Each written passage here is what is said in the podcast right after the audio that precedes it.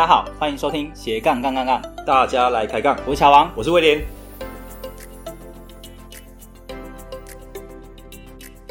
这个节目主要是分享斜杠人的大小事。我们希望透过不同斜杠人的访谈经验，让杠粉们获得更多的斜杠灵感，不再被单一职业、单一收入给绑架，进而获得更自由的斜杠人生。毕竟人生只有一次，为什么不斜杠呢？节目的一开始，我们先来分享一位杠粉的留言。这位杠粉叫做好事好事，他在我们的 YouTube 第五十集留言说：“两位帅哥您好，由于我住家和公司距离约一小时的车程，会在通勤的时间听一些正能量的讯息。有一天无意发现你们 Podcast 频道，发现我们理念很相近，于是我就成了杠粉。我一直认为斜杠人生很有意思，开业近一年的时间，我也把斜杠人生的理念带入面试的题材。”发现许多人还不清楚这其中的奥妙，多亏有你们的频道，让我觉得不孤单，大家一起加油！好，非常谢谢这位企业主杠粉的留言。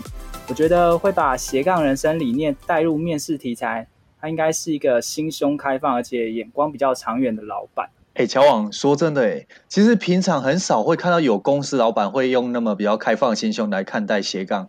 嗯。然后，而且他不仅懂得斜杠，而且他还把这个兴趣变成专业，而且热爱自己工作。我觉得这很不容易耶。嗯，对啊，像之前我在银行上班的时候，也曾经帮银行还有金控面试过几百个储备干部 MA 嘛。嗯，那我对对对，我们在看履历的时候，其实最怕看到就是哇，大学金融相关科系毕业，嗯、研究所又念金融相关科系，打工又金融。啊，你全 世界都是只有金融可以可以吃饭，就对了，对不对？对，这样的人其实对我们面试官来说就还蛮 boring 的。嗯，那他们的人生视野啊，通常也比较容易变得狭窄。或许可以当个能力很强的员工，可是很难变成一个全方位思考以及热爱自己工作的好主管。哦，哎，乔王，那听你那么说，那我觉得我经历蛮精彩的。你看，什么都卖过，嗯、对不对？那这样对你来说，我应该是蛮有趣、蛮丰富的一个，对不对？全方位思考的一个人才吧，是、嗯，但不能太发散。好吧，哎、欸，听你这么一说，我就觉得是真的啦。因为像我们在公司里面啊，如果要担任管理职或管理过新人啊，我们也是会尽量找一些跨领域的人才啦，这样才会用不同的角度来看待事情。嗯、因为变成说，如果在一个团体或一些公司，如果大家想法都一致，那其实很危险，因为大家可能没有看到风险，或者是说没有看到新的机会点。或大家都习惯都这样做事，嗯、那久而久之，在对公司其实是算是像毒药了。我自己觉得，哎、对。那重点是，毕竟这样就是更就是有可能会更像军队一样，可能就一就一，二就二，就是其实会比较不好，对不对？嗯，没错，没错。哎，既然你刚才提到军队，哎呦，怎么了吗？你知道我之前高中升 大学的时候有训练，就是考军校吗？哎，说真的，之前没听你说过。哦，你这样太不了解我了。那时候。我那时候有去考军校，考军校联招，嗯，而且还第十一名，还不错。全系，我那时候全就那一届，对不对？对，那一届那一届是什么军种啊？我后来选了空军。哦，空军，哎，是会开飞机吗？是这也可以开哦。我我我的有近视，没办法，哦，只能当后勤，但是算比较，对对对，后勤的军官。哇，哎，就如果你那时候当空那个飞官不得了，哎，哇，你现在可能哇。飞官当不上，对啊，你现在 F 十六飞来飞去的，对啊，其实那时候有考试啊，然后还差一点就去念，不过还好最后没有去啊，不然我觉得可能会受不了军校那种制式化的管理方式。对，哎、欸，就说真的，我因为我记得你之前你后来还是有当兵嘛，就是义务役嘛，听到你的经验就觉得你好像真的蛮不太适合去当军人的，嗯、对不对？还还还是你觉得你适合当军？我去，可能那个班长可能会。会会会退役吧？应该是蛮天的，对，就可能不太好啊。对我可能不太适合。对，可是我有一个女性朋友，她的求学经验刚好跟我相反。我是放弃军校，然后决定去念台大嘛。那她跟我同一届哦，她是放弃台大去念军校。哇，哎，你们听起来真的有点像是，就是整个人生路，整个就是完全相反呢。啊，会不会、嗯、会不会最后就就两个连在？不要乱讲话。你在讲什么？对啊，就是蛮相反的。OK，不过他在从军的时候呢，有接触房地产，然后透过大量的学习啊，开始买房收租，现在已经进阶到买地盖房子，变成了一个小建商哦。那他最近还在澎湖盖民宿。哇，这个应该是我记得几几年前你好像有讲过，说你有参与的那个什么民宿案子嘛，对不对？嗯，对啊，没错。那这次呢，我们预计会讨论到几个主题哦，包括了第一个，为什么会接触到房地产，如何买房收租；第二个，如何从买房收租变成盖房收租的建商；第三个，新手踏入房地产需要注意些什么事情。好，那就让我们热烈欢迎今天的来宾，澎湖小 K。呜，欢迎小 K。哇，小 K，听说你是从哪边来的？大家好，我是从澎湖来的，住在海边的小 K。哇，那今天很荣幸受到乔王的邀请。那我我人生中觉得最快乐的事情。就是我觉得跟斜杠比较有关，然后也比较有趣的事情，就是当年我在学生时期是一个租房子的人，但后来我却变成出租房子的人。那一开始我是一个在投资界的时候，我是买房子的人，但后来我却成为盖房子的人，所以就是我觉得一个蛮有趣的历程。哎，小 K 要不要聊一下，说你是怎么接触到房地产的？因为就我所知，你那时候应该还在。当兵嘛，就是还在军中嘛。对对对，那你是怎么接触到？通过什么样的机会？呃，不是，当年就会觉得想说要多赚一点呃业外的收入，然后就开始学习投资理财。所以其实很公平的是，我一开始哦也不算公平，就有鉴于一开始只是没有什么钱，那只有十万以内的存款，所以我其实也是从股票啊、基金，还有从 ETF 后，然后因为我比较早投资，所以我在二零零八年很光荣的参与了世界的历史，就是二零零八的金融海啸。就是那一场海啸，把我所有的金融投资商品都跟我呃腰斩啊，或者就是让我见识到金融世界的不稳定性。而当时只有一个，就是我跟人家合资的一个呃双北。好啦，说是双北，其实就是为了好听。其实大家哪里投资得起台北呢？就是新北嘛。对，就是跟人家合资新北的一个案件。我印象当时候好像自备款是要两百多万，那我们找了十个朋友，那我是被找的其中一个人，所以我不是那个案件的 holder，但就是那一个案件开始让我参与到不动产的投资，而又刚好遇到二零零八年的金融海啸，当时候只有这一个不动产，就是房地产的投资，它是没有受到影响的，那所以我后来就当然就。慢慢的把自己的重心就开始移到了房地产。哦，所以小 K 其实是在军中的时候算是上课学习嘛，所以才接触到房地产，然后还有合资，嗯，还是有朋友介绍怎样的管道？没有，应该说吼，一开始会嗯上课学习，或者说，其实我觉得大家一开始。嗯，是看书，对。然后，尤其我们当年还没那么丰富的 YouTube 或者很多网络资讯，当时候还不是像这样，所以大部分是从看书开始。看完书之后，有一些书，如果你买到的是老师刚新出的书，它可能后面会有一个，哎，什么介绍会或者怎么样，你可以去跟老师见面。如果你看他写的理论觉得很不错，你就去见面。然后在那样的场合场合里面，你就会接触到越来越多的金融界的人士。举例来说，我印象当时候能呃接触到房地产，是因为我当时候后来参加一个现金流一零一的那种呃实体的呃见面，一起玩桌游，然后桌游玩的不错。同组的有一个朋友，我还印象他是南山人寿卖保险的，目前都已经不记得这位朋友叫什么名字，然后也不记得他做什么事情。因为我后来也没有跟他买成保险，但他其实也没有要卖我保险，他只是跟我说他有这个案件，那他到处找人想要呃，就是去做去完成，就可以去有足够的十个人，然后资金到齐，大家一起做投资。然后我觉得他也现在想起来，觉得对方心蛮大的。他就是参加一些呃同好可能会有同质性的聚会，然后就是遇到哎觉得气味相投或者聊得来，那他就大胆的推荐。那其实现在想起来，这个人也是蛮有行销能力的。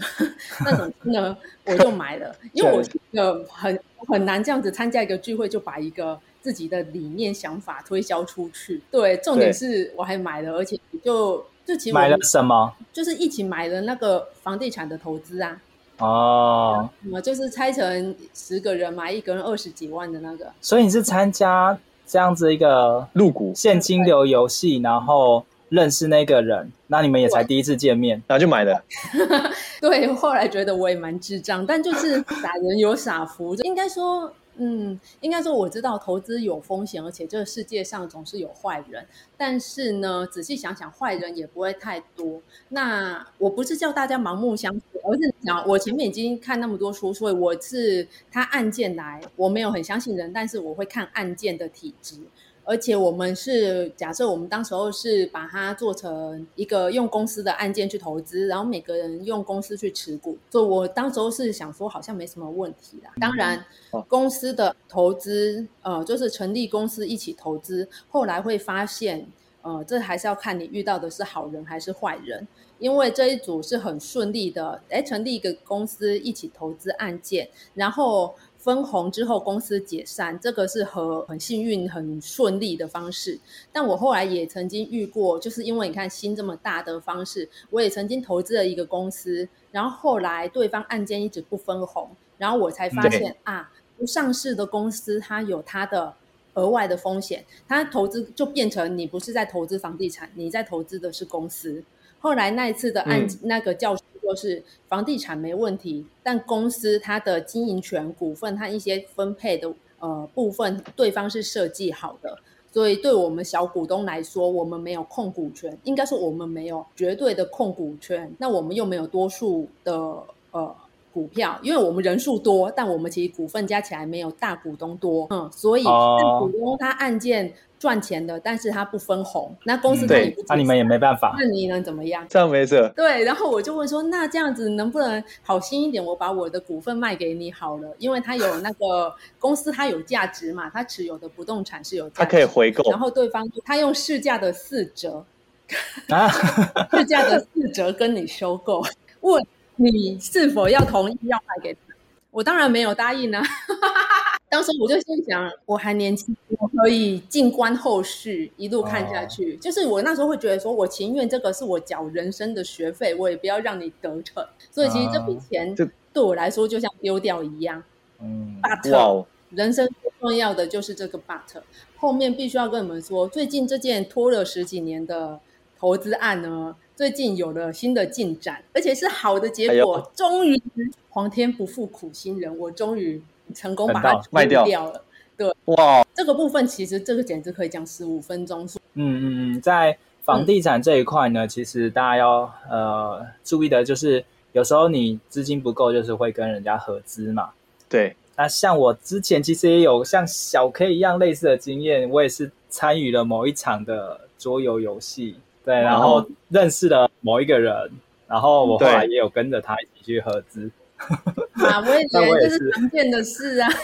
其实，在房地产投资这一块，大家就真的，尤其是合购部分要很小心啊。哦、嗯，那我们再回来，就是啊、呃，像像小 K，这是你的第一次参与房地产合购嘛？所以你算是进入了房地产世界的边边吗？还是怎样？还是说你已经就顺着这个管道，就一直不断的复制下去？精进，应该说当时候算是就是在那个状态，因为我当时候也是资金不是很多，就是你看能参加二十几万一股的，已经是、嗯、呃大投资了的状态。那所以后来等这笔资金回流，我就当然就想说，哎，如果有新的案件，而且你看我们有十个股东。后面不只是一开始的主揪人，有可能是哎，你在这这一次投资当中认识的其他人，他会说，哎，我跟其他团队还有什么样，哪边又有怎样，所以其实这样子衍生出去的介绍来的案子还蛮多的，嗯，所以混合到处混搭的投资很多，所以像小 K 刚开始就是呃很多个。合购案。对，应该说对很多个，然后大部分都是一个结束才能，应该说没办法同时做很多个，嗯、可能一两个或者两三个，看案件的金额还有它的嗯状况。哎，我可以想问一下哦，你这边的就是说你不能同时进行多个案件嘛，对不对？对，因为没有钱那么多的钱。哦，但是 但但我，你你你太谦虚了。那但我相信一般人会觉得说，一个案子就是获利了结嘛。那这样等待的时间会很久吗？那个年代是是算黄金年代吗？反正就是现代的人，有些人很怀念，嗯、有些人很讨厌的那个时候，还没有奢侈税呢，所以一个案件大概两三个月就结束了。拖到半年都算是长。哦，所以应该是说，其实时时时空背景跟现在其实差蛮多的，应该这样讲，对不对？对，因为后来先是奢侈税.然后后来先房地合一，然后现在又要溯及既往，然后又要抓呃预售屋，所以其实整个市场大概两三年一变。所以其实我当时候的经验，可能对现在大家如果听众现在听，就只能像是听故事说啊，就是你当年幸运有早一点参与 历史故事。对对，像历史故事但说起来就像我们当年在听 SARS 的故事是一样的，嗯、对不对？嗯、但其实呢，Okay. 这表示说不同的时空背景，嘿，不同的时空背景，其实现在也有他呃去投资不动产的方式，呃，只是就是要呃配合现在的法规，然后看看怎么样去做，去调试你适合的方式，对。哦我我说，我相信很多听众应该想要知道，说现在适合怎样的方式？现在适合的方式哦，我觉得，然后第一一定要合法，嗯、然后第二，其实以前会有一些投机取巧的方法，呃，都已经不太。呃，适合，因为现在法规越来越注意。那我个人觉得，真正不败的方式就是你要看到说你赚价差，或者你今天是做呃作为出租去赚那个租金的收入，它真正绝对不败的根源是你要创造出你独特的价值。那这样的话，你自然就会在价格上面获得回报。那如果你今天的竞争对手很多，尤其今天我知道在双北，其实很多人都在用各式各样的方式，然后用不同的理念理念在操作房地产的投资。那这个时候你还要除了自己的独特价，呃，跟着除了创造价值之外，你还要找到属于你的独特的价值或者独特的市场定位。那这样子，无论如何，你就是会有一口饭吃，因为不动产它算是食一住行里面的住，是人的必需品，就是生生活的必需品，而且它又算是实业。那在银行银行的认定，它算资产。所以，如果你今天稳扎稳打，重点是不贪心的话，几乎你是不败的。嗯，那小 K，你后来是怎么在接触到建商这一段呢？我相信大家应该都还蛮好奇，因为大部分人。在买房收租的话，就停留在包租公包租婆。那想要进入到建商，那个就是另外一个世界了。那你是什么样的因缘机会？很像越级打怪的感觉。其实也也不算，其实是呃，首先你买房收租，第一个你很快就会接触到叫做装潢装修，嗯嗯，整理，然后还有或者你在做隔套或什么样的设计的时候。或者现在也现在也不太流行隔套了，现在可能会流行隔成两房一厅，或者呃把它隔成类似适合小家庭的比较大一点的空间，或者我还有听过就是哎在那个结构呃不动产它本身符合法令的状况之下，把它分户。就会变成有两个门牌去独立产权去出售。那无论如何，等于我们常常会做那个格局规划和室内设计，做久了就会发现，哎，我的兴趣好像越来越偏这方面。而且你会发现，有一些格局就是经典不败，就建商设计的好，你后面每一任的屋主都省几十万。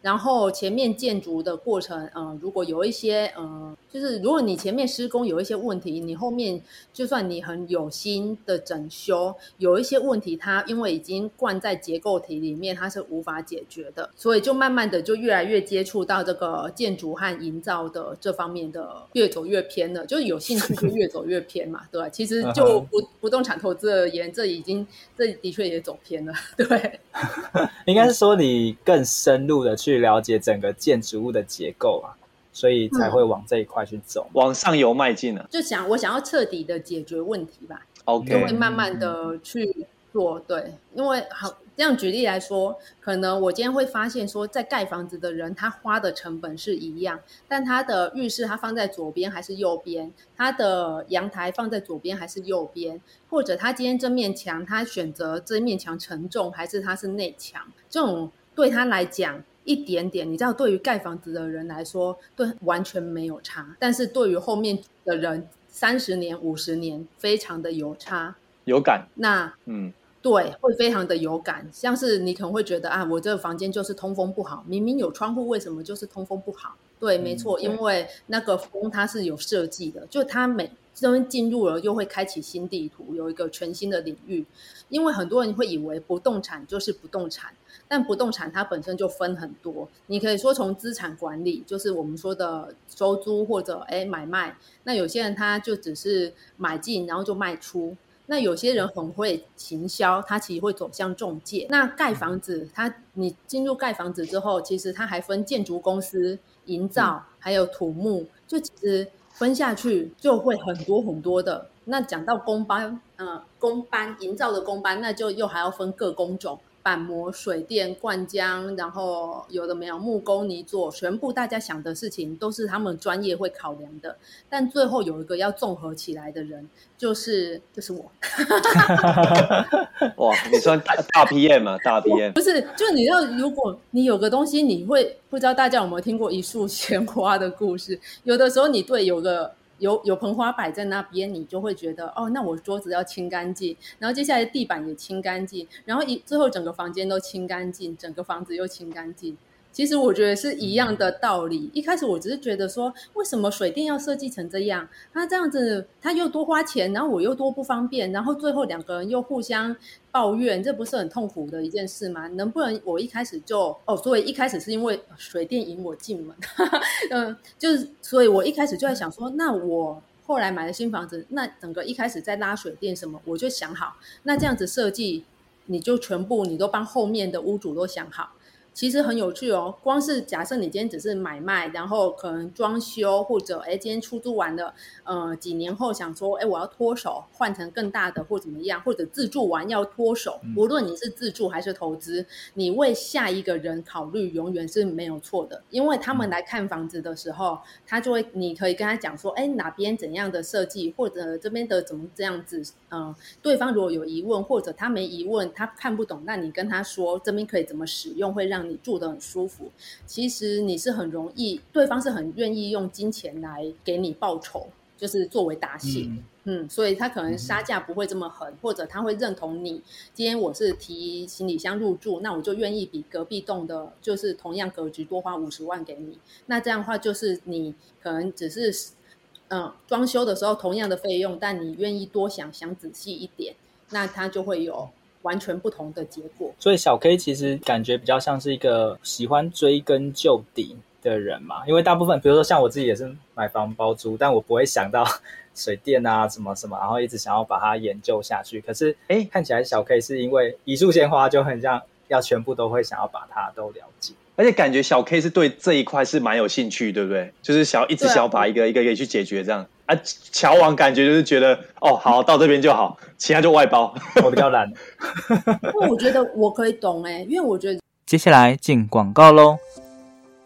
你是否梦想过拥有属于自己的房子？但是看完好几间预售屋后，不知道要注意什么，也不知道怎么选择。你是否是一个小资族，手头资金不多？比起一口气就要投入上百万头期款的中古屋，预售屋可以分期付款，这样的选择是否更吸引你呢？与其漫无目的的看房，买到房子后又出了问题，不如在出手买房之前，系统性的了解预售屋的买房知识，避免因为判断错误而造成不愉快的买房经验。没关系，我们。听到你的心声了，斜杠杠杠杠，这次要推荐的是乔王与安琪拉在好学校一起开的预售屋新手攻略课程。我们知道买房有太多需要注意的事项，所以希望透过这堂课，帮助想要购买预售屋的你，尽可能避开可以想到的风险，用漂亮的价格买到心目中的好房子。不管你是还没开始看房，已经看房一阵子，或者想要换屋，这门课专是为了购买预售屋而设计的房地产课程，能解决你买预售屋时可能会遇到的困难，在看房时能够理性分析，不怕踩到雷。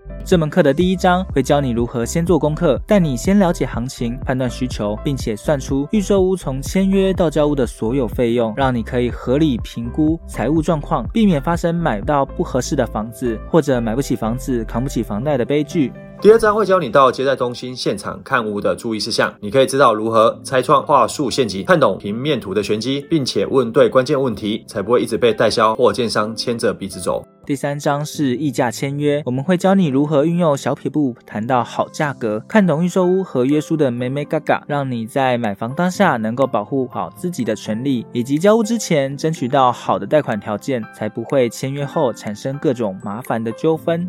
第四章是客变交屋，把握客变期装潢出自己的风格，并且弄清楚验屋注意事项及各项费用，让你可以安心入住。另外还有好康大放送，额外加码价值五千五百八十六元的三大赠品，包括了一独家预售屋看房必备检查清单，二新手必备买卖合约懒人包，三一键搞定合理房价筛选表。拥有一个幸福的家庭是很多人的梦想，就算你是小资族，也有能力买到好房子。现在就点选节目下方的链接。加入预售屋新手攻略课程，让乔王与安琪拉用多年的知识与经验，陪你走过这段独一无二的购屋之旅，成功买下理想中的好房子吧。接下来回到节目，人生就是这样，就这个世界已经发展到现代文明社会，那么多的人类住在一起，就是为了每个人都只做自己喜欢做的事情，然后。但大家都可以生存，对，就好像我自己有稍微涉猎 Podcast 和 YouTube，经过乔王同意，他说我可以做一下行销，请大家搜寻财富探险家，然后 follow 我。对对对，大家可以搜寻一下。我的频道叫什么？来来，再慢慢讲一次，来进广告一下哦。我的频道是财富探险家，欢迎大家 follow 我哦。哎，那你的频道主要是在介绍什么呢？其实我的频道很不专业，主要就是为了分享喜悦，而希望大家。一起看我的生活，然后呃，怎么讲呢？听你在海边吹故事，吹故事吗？听我在海，我最近工地在海边进行，所以我都会在海边录工地日记，或者偶尔有一些新的想法什么的，就随意的录。就哎、呃，这很特别，好不好？对对 对，但是但是我要拉回主题，我刚刚会讲到自媒体这件事情，就是我对自媒体就没有办法像。不动产那么有兴趣，哎，怎么剪或怎么样？其实乔王给我很多帮助。自从他知道我要我开始做自媒体，他给我的帮助很多，但太多了，我收不下。你就是不知道我耳朵好像左边进去，右边就跑出来。然后，但因为乔王很用心，我还是微笑的跟他说谢谢，真的很，很有用。对，就是谢谢你。所以乔乔王，你下次要帮小 K 压 deadline 啊？啊，就没办法，对啊。但其实我觉得很不错，这个部分就可以学习乔王这样子，哎，把我呃不喜比较不擅长或者也没有热情去研究的呃部分外包给有热情的人，因为我相信也有人对于做影片很有兴趣，像乔王这样子。嗯、那可我如果跟他是合作或者怎样，我觉得就很不错，对啊。嗯，我举例，没错。所以我觉得就是把自己放在对的位置上，没错。所以其实我个人真的就是，大家如果对于自己的本业，呃，可能他没有很赚钱或怎样，应该说你只要找到自己做的很快乐，然后每天起床是高兴的，每天睡觉也是很安心的事情就可以。那不代表说，但是大家可能会想说，我我有喜欢的事情，但是可能赚不了钱。其实我要说，活出热情跟赚钱是两回事。那我不在，不是要说你。热情的活着就不能有钱，像小 K 这样子热情的活着，但是有钱好像也不错。那我要跟大家讲这个秘密到底是什么？活出热情是基本，因为无论如何你命只有一条，就不知道前世今生。那这辈子最起码一定要活得自己觉得很畅快。那呃，至于能不能靠自己的这个呃喜兴趣或者擅长的事情赚到钱，那是一种商业的头脑。无论说是商业模式，或者说它是一种变现能力。举例来说，有些人他你可能会遇到有些人他的商品你也觉得 so so，他这个人的呃卖卖的卖卖东西的口条你也觉得哦还好啊，我好像可以讲的比他更好。但是人家就是可以变现，那其实你就会知道说，哎，同样的东西，嗯、呃，你拥有产品或者你拥有一个你的兴趣，跟他是可以为你。带来财富，它是两件事，所以重点是，如果你真的就可能你就喜欢写小说，有没有人写小说写到变成知名编剧？有啊，有没有人打游戏打到变成年薪千万的，就是直播主也是有啊。所以表示说，兴趣是一回事，然后变现能力是另外一回事。好消息是，变现能力可以学，请大家洽乔王。因为我看他自媒体就就很好，而且他最近还就是成功变成自由人了。哦，对啊，对啊。其实像小 K 刚才有提到说，呃，活出热情是一件事情嘛，然后变现能力是另外一件事情。我觉得这个想法还蛮新鲜的，因为大部分我们都在讲说啊，这两个就要合在一起，你这样才有办法去发展的长长久久。但是当你拆开来看的时候，你就会发现，哎。如果活出热情是本来就是我们这一辈子要做的事情，然后商业头脑变现又是可以学习的话，那就是往这两块去发展就好了。对，而且好消息是，无论如何，嗯、因为这个世界就是接受度越来越大。也有人纯粹因为长得可爱，就像是有一些宠物啊，它的直播流量可能还更高，然后为它的主人赚了源源不绝的财富。嗯、哦，应该这样说，这是一个长得可爱也可以有口饭吃的世界，所以你可以发挥你的想象力，就是扮丑让人家觉得很好笑，让人家笑也变成一种可以变现。但有些人就只能让人家发笑带来快乐，但是他就是无论如何就养不起自己嘛。对啊，这所以差是差在变现能力，那个兴趣没有错。那我们再把故事再拉回来的话，像刚才小 K 有提到说，呃，你在发包的过程中，就是发现到你的热情嘛，那你也可能已经有一些变现能力，但这一个阶段应该还是停留在比较像是室内设计或是一个统包的概念吧，在这个阶段的时候，还不到建商的对那个地步，那。到了什么样的情境，然后你才转到建商呢？到了资金比较充足的时候。哎呦，你我觉得你你这边你讲的充足，跟一般人所认为的充足可能不一样。不是为了笑点啊，因为乔王的表情太认真了，所以、哦、真的啊，真的。其实应该说，与其说出。资金充足，那还是有一点玩笑，但也是一部分事实啊。但是有一个，就是你要在过程当中，你开始发现，其实有一个东西是你来自你内在对于掌控能力，然后或者说，哎，你知道什么事情你是可以 handle。我觉得你培养能力，还有培养自己的信心，就是同步充足的时候，就。可以启动了，所以对你来说就是一个水到渠成，而且我没有用付出努力哦。你必须非常努力才能看起来毫不费力。小 K，我想问一下哈，因为像你刚刚讲说，你从呃就是呃买房，然后就是转变成建商嘛的过程中嘛，那你后来也是一样，都是呃就是跟前面一样，是由慢慢合伙，然后往建商这一块去迈进，还是可能到建商那一块你就变成说是自己来？自己来？哇，哦不对，应该说我从合伙。当中变成合伙的主 hold 人、操盘人。哦，算专案的专案的头，对，可以这样讲，嗯，对，会变成专案主管，然后接下来我变成独资，因为会发现最没有麻烦、最没有人际压力的合伙人是银行，OK，嗯，然后后来才会变，才接渐渐的接触了，应该说你认识的人多了，自然而然就会有很多的机会找上门，那就就可能。无论说哎是水到渠成，或者说哎刚好有有的时候你会发现有一个机会给你，而且它不是岔路，它就是你想要的。那虽然会有一点恐惧，因为毕竟是没有做过的事情，或者说哎你要挑战呃你要面对一个更大的挑战，但你知道这是一个如果你不做会后悔的事情的话，那真的是要推自己一把，逼自己去做某些尝试，然后你就会慢慢的一小步一小步的走到。不知道哪里去的位置，对啊，对啊，嗯、所以其实突然间问我当年到底怎么走进来，我还真不知道，好像就是一小步一小步，后来就莫名其妙。对啊，我就是忽然间觉得，不知道为什么呢？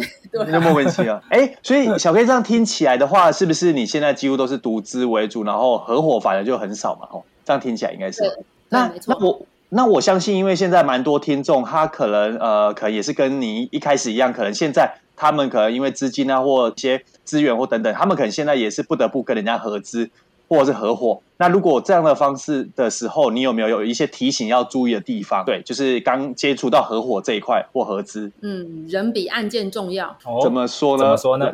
怎么看人呢？来，有没有小配方？对，怎么看人好？这个当做一个小标题，我们回头再打开。来来来来来来来，加码加码，小 K 今天加码，加码或或者你有没有一些印象？呃，就是有没有一些比较特别印象的 case？可以我们单纯以房产投资，你要怎么去辨识说这个人可以跟，或这个人不太适合可以跟？哦，好，如果单纯就这样子来讲的话，有的时候我们会看，好，假设我们有一个 A 的案子，我看到我就觉得很多的小声音在头脑里面跑。然后有的就会说：“哎呦，这就是你一直在找房地产啊。”然后或者说过了这一次就买不到啦，或者说哎，难得有机会人家教你赚钱啊，又或者很多的小声音在就怂恿你要买，或者说哎呦，再不投资就晚了，有一种恐惧的时候，但是你内在中就是有一种不确定，然后想到这件事情会有一点点紧张，那个紧张可能你有点睡不着，就有点像是一个密密麻麻的。在一个密密麻麻的湖水里面，到处都是小声音叫你要买，好像有很多非买不可的理由。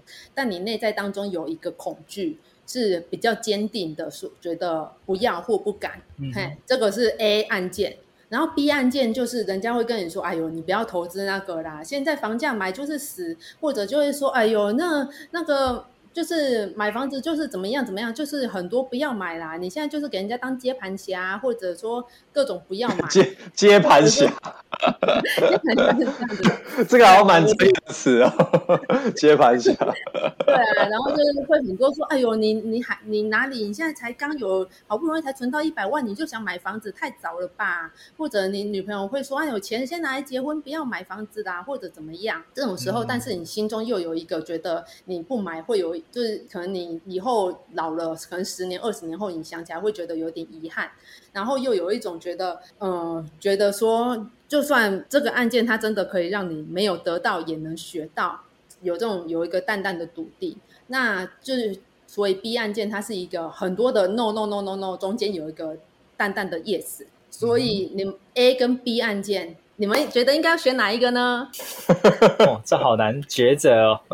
答案是，我们一人选一个了，好不好？B，我也会选 B 耶。答案对，没错，你们两个很对。因为你已经暗示明显了。那我好像我这样子不行，我下次修正一下，看怎么出题。开玩笑，开玩笑，开玩笑。其实我们人生中有的时候会很常面对一种，好像说我到底这时候应该听从头脑，还是我应该听从我的心的选择？其实头脑是我们的理性，它是身心灵的心。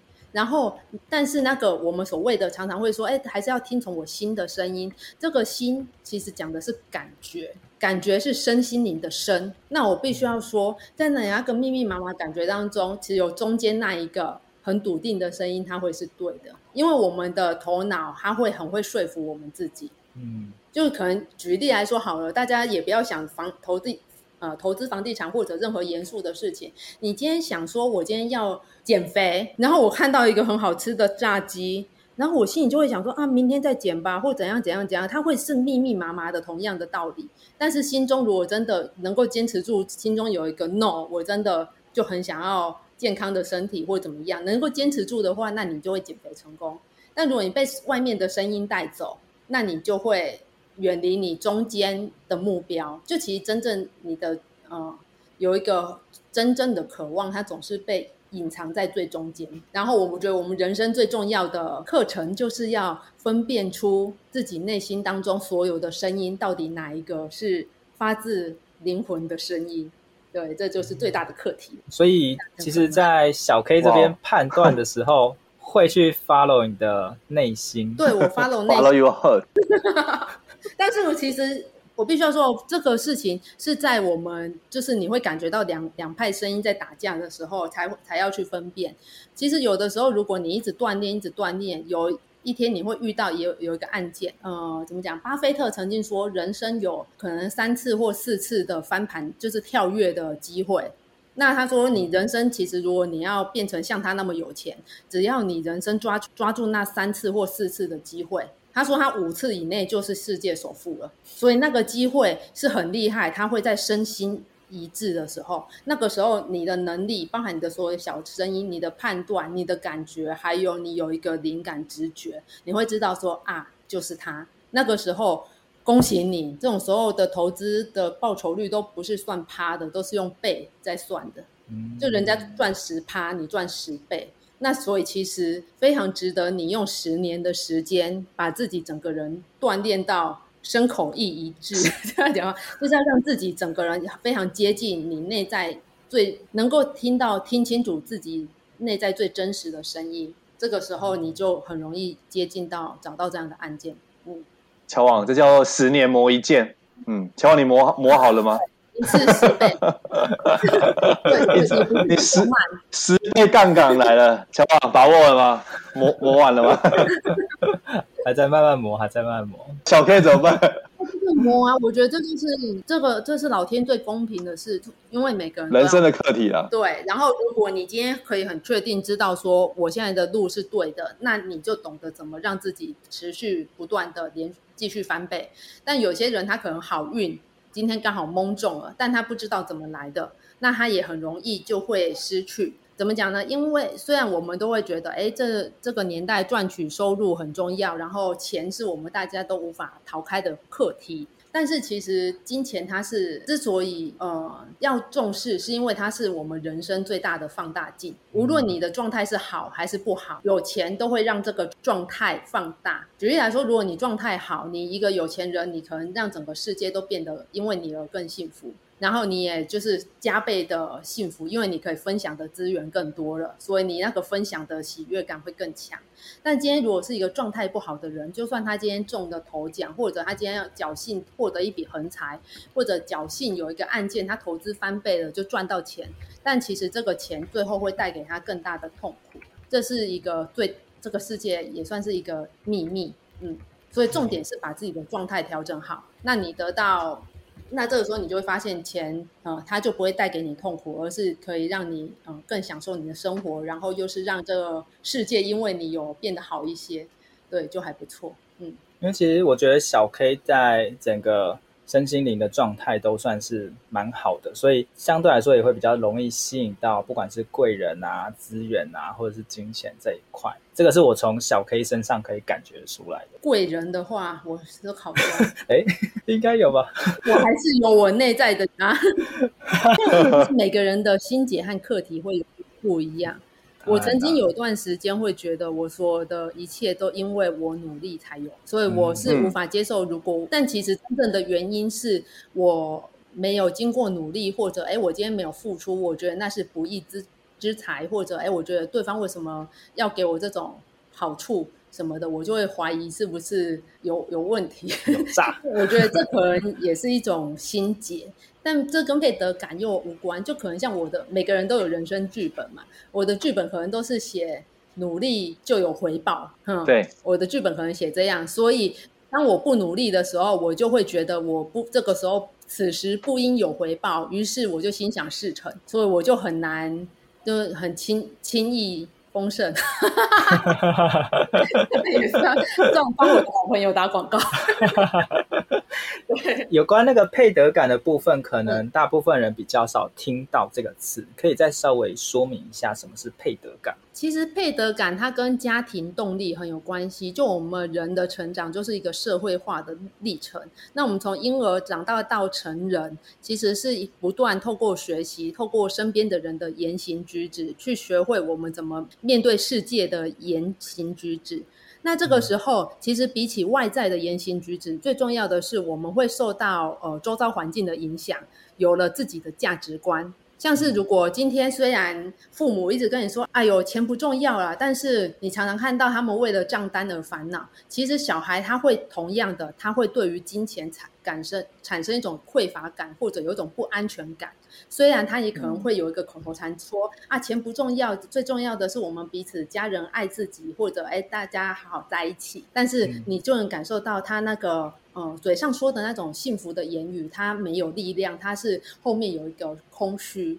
就我们会以为只有学到外在，嗯、但其实没有。我们其实我们的遗传复制是复制整套的，包含后面的价值观。嗯、然后配得感就是，如果这个过程当中，你其实最大的根源是没有得到足够的爱。当一个人他没有呃得到的东西总是不足够，然后不足够的爱、不足够的资源，还有不足够的。钱或怎么样，久而久之，人家就算今天给你哦，他可能会常常给人家帮忙，人家想要给他红包，他都说哦不用不用，因为他会觉得哦我只是做这些事情，那这是我应该做的，那怎么你你干嘛要给我钱？那种就是配得感。嗯，他会觉得这些东西他你送给他，他可能还承担不起，或是不好意思去接受。对对对，但如果配得感比较重的人，他会觉得哎。我做的是有价值的，那我拿到是很正常的，应该的，对对对。我举例，举个生活小实例给大家自我检验一下。今天有一个人跟你说：“哇，天啊，你好聪明！”或者说：“啊，你好帅哦！”或者他就称赞你说：“你这件事情做得好棒。”然后有一些人他会说：“哎呦，没有啦，没有啦。”他会一直他脸他会拒绝那个称赞和赞美，这是一个迹象。嗯。嗯但是一个配得感足够的人，人家说哇，你今天就明明披头散发出来，但人家说你好漂亮，他还可以说谢谢。这种时候就是 配得感，有配得感，这个部分是配得感，对对对。嗯当仁不让，但我刚刚讲的我也不算当然不让，但他也没有特别自恋，但就是哦，人家给他的赞美他会收下，人家给他的期许他会收下，就是一个幸福的状态，然后给他一个新的机会，他也会愿意收下，愿意去挑战。我们的节目呢，就是都会送给杠粉，呃，我们的听众叫杠粉，都会送给我们听众杠粉一句话，不知道小 K 这边有没有什么样的话想要送给杠粉的？这个这些话可能是你，或者你的是你的座右铭，或是你的信念，或你人生的哲学也可以。太多了，太多了，那就挑一个就可以了。对，小 K，你你就选一个你最常用的好了。小 K 走跳江湖这么多年，总有一两句是你很常用的。对，一个什么就是百搭啦，你有一一两句是百搭的，就什么状况都可以用。好，生活不一定有趣，但我们一定要拥有有趣的灵魂。哇，感觉好有哲学。挑这一句，它的原因是为什么？让你有没有特别感触？因为“有趣的灵魂”这五个字，就有些人的个性是很震惊的，所以他的热情也让人家觉得很严肃，像是科学家或怎么样。那我的热情，因为我是一个有点跳痛的状态，所以我的热情就是活出有趣的生活。那但是其实生活中确实有的时候不有趣，但无论如何还是要期许自己拥有一个有趣的灵魂。那这样的话总是能够在生活中找到新乐趣。对，嗯，哦，对，okay, okay. 不管什么样的事情或者状态或者处境，总是能够找到新的乐趣。像是可能老板很机车，或者就你可以记录被老板老板电人的十种方式，然后在一个月内集齐，然后录成一集。那个 YouTube 被不要被老板看到，然后跟同事们分享也是很屌，对啊。不是，就是其实你总是能够找到找到乐趣啊。但对对对，就是重点是找到一个你觉得，哎，今天就算被骂也没关系，或者今天就算没有受到肯定，但你能够找到一个新鲜感，或者有点像很生动的、很活生生的、很反正就是一种活着很那叫什么生命力的感觉。对，应该说有趣的灵魂，它本身就富含很大的生命力。因为其实像我们之前的来宾啊，大部分都会从可能内心的热情，然后如果假设要有趣好玩，大概也是从心里出发。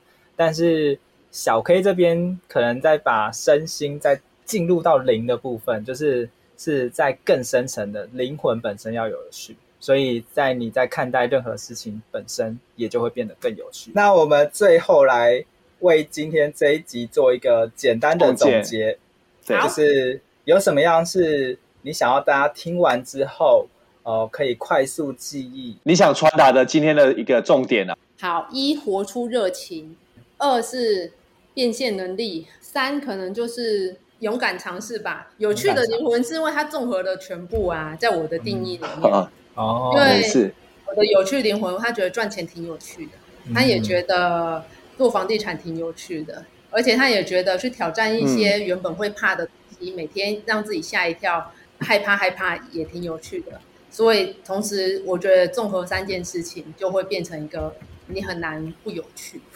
嗯，所以活出热情，然后商业变现，还有尝试，就是推自己一把。嗯，好哦。对，虽然今天我们的录制过程中，不知道为什么一直有点卡卡的。嗯、今天很开心邀请到小 K，、嗯、呃，来我我们 Podcast 节目来分享。对，其实小 K 我们也认识算蛮久了吧，就是应该也有，因为我之前有听过你的两场演讲，所以应该也有四五年了吧。对，所以呃，我一直觉得小 K 他是一个虽然有一点跳痛，但是。是很 有，好好讲哦。哎，要好好讲，要好好讲。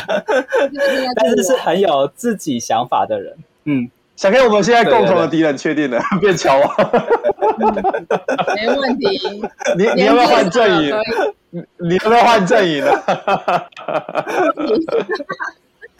我还没讲完。小 K 虽然是一个很跳痛的人，但也是很有想法，而且就是呃，他想要做的事情，他都会坚持到底的。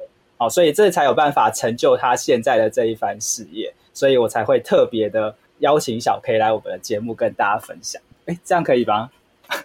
可以啊，但其实说起来哦，能坚持下去，有的时候是因为沉没成本太高。怎么说？怎么说？怎么说？分享一下。你在做一你在做一件有兴趣的事情，它不会百分之百都有兴趣，总是会有一些讨厌的事情掺杂在里面。嗯，还是会对、嗯、对啊，不可能所有都一帆风顺啊。对对对，所以有的时候在最痛苦的时候，我也会觉得说什么梦想这条路踏上的跪着也要走完，然后或者什么自己种下的果，就是再糟也得要含泪收割什么之类的，就是自己就是挖的坑再惨也要跳下去之类的那种自我激励。对对，然后还有一个就是会觉得，哎，我忘了。不总是一帆风顺的，就算我们可能现在看你看起来好像是一帆风顺，可能在过程中有些苦是只有你自己知道的。嗯，好，谢谢大家收听今天的斜杠杠杠杠，大家来开杠。我是小王，我是威廉，我是小 K，我们下集见，拜拜。啊，我下集不会见呐，再见。不一定，不一定，后面有特别来宾啊！我们特别录制什么除夕夜专辑。